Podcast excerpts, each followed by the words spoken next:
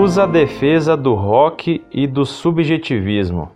São Paulo, São Paulo, setembro de 2004. Aos que lerem esta carta, minhas gratificações.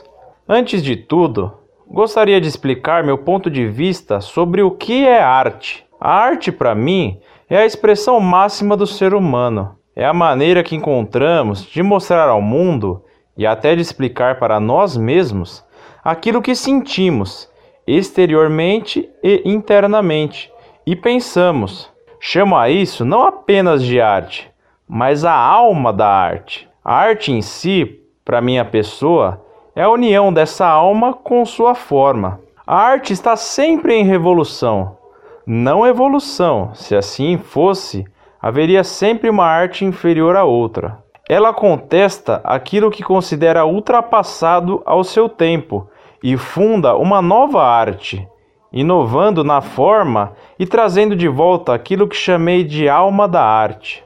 Agora, falando precisamente do rock, ela surge como a música de uma nova era, de uma nova sociedade. Nasce de um modo ingênuo, nos anos 50, para se tornar a alma dos grandes movimentos revolucionários, sim, como o movimento hippie. O rock vem para abalar todas as estruturas do que foi proposto outrora. Bach, Beethoven, Mozart, etc.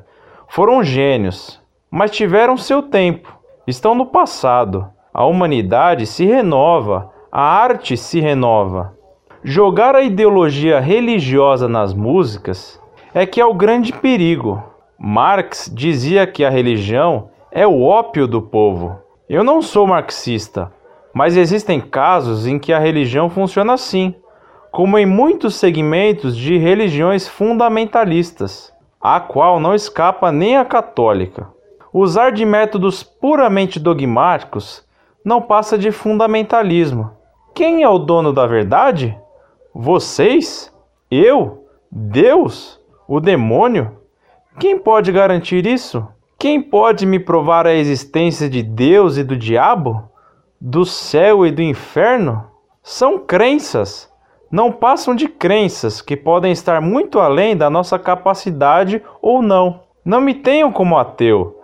Acredito em Deus e em Cristo, mas não nesse Cristo e nesse Deus que taxa de acordo com a sua vontade aquilo que é profano e o que é sagrado, se é que taxa.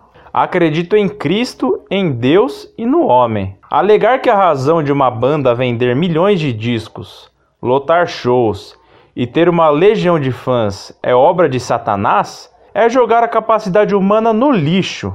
Que todos sejam livres para ouvir rock e música clássica, adorar a Deus e o diabo. Prezado Salve Maria, que confusão em sua carta. E que confusão ela revela existir em sua cabeça.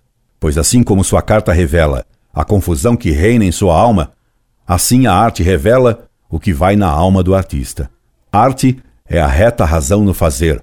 O objetivo da arte é alcançar e manifestar a beleza. Beleza, conforme a definiu Santo Alberto Magno, é o resplendor da forma na proporção da matéria, ou, conforme São Tomás de Aquino, belo é o bem claramente conhecido. Assim como as ciências, a arte tem leis que devem ser obedecidas. A arte é sempre uma filosofia posta em símbolos. Todas as leis da arte são objetivas. Assim também, a beleza é algo objetivo, que não depende da opinião do sujeito. Para explicar-lhe bem tudo isso, deveria dar-lhe um curso de estética, que não cabe numa resposta a uma simples carta, para responder a uma mensagem confusíssima. Prova dessa confusão de seu pensamento está na frase sua: A arte em si, para minha pessoa, é a união dessa alma com sua forma. O que quer dizer isso? Não tente explicar, porque isso não tem sentido. Depois de perambular pela arte e pela música, para defender o rock, você acaba aportando, como nau que perdeu o rumo, no oceano da teologia, dando trombadas em todos os arrecifes que nele existem. Veja o que você, confusa e contraditoriamente escreveu, enfileirando absurdos uns atrás dos outros. Não me tenham como ateu. Acredito em Deus e em Cristo. Acredito em Cristo. em Deus e no homem. Que todos sejam livres para ouvir rock e música clássica, adorar a Deus e o diabo.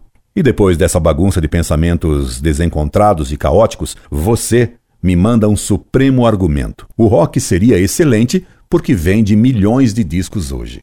Alegar que a razão de uma banda vender milhões de discos, lotar shows e ter uma legião de fãs é obra de Satanás é jogar a capacidade humana no lixo. Pois lendo a sua carta, quase concordo com você quanto à situação da capacidade humana. Queria lembrar-lhe, porém, que Deus nos ensinou na Sagrada Escritura que estultorum números infinitos est.